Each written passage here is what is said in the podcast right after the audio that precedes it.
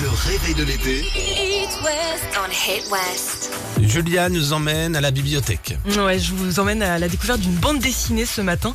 Euh, un coup de cœur personnel que je vous propose, un coup de cœur pour une bande dessinée qui se décline en fait en plusieurs cycles. Euh, ça s'appelle Les Mondes d'Aldebaran. Cette série, elle a été imaginée, euh, conçue et réalisée par l'auteur Léo, un dessinateur d'origine brésilienne mais qui vit en France. Alors c'est une œuvre de science-fiction avec ce point de départ, les conditions sur Terre se sont fortement dégradées au 21e siècle et les technologies nous permettent désormais de partir à la découverte de nouvelles planètes et de les coloniser. Euh, C'est ainsi que commence le premier cycle. Il s'intitule Aldébaran. Il a été publié en 94 où on rencontre en fait euh, les milliers de colons qui se sont installés sur cette planète pour y vivre, où les héros vont être confrontés à une étrange créature, je vous en dis pas plus, qui va bouleverser la vie humaine sur Aldébaran.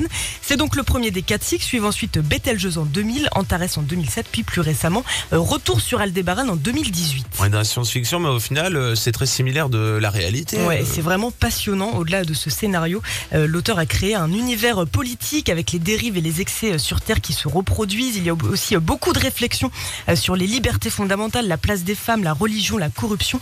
Et puis sur la forme, si vous aimez les beaux dessins, ils sont vraiment, vraiment top. D'autant que Léo a eu carte blanche pour imaginer la faune et la flore qui composent ces planètes. C'est vraiment à couper le souffle. Voilà Le monde. Les, les mondes d'Aldébaran de Léo, c'est aux éditions d'Argo. La Minute Livre. À retrouver en podcast sur itwest.com.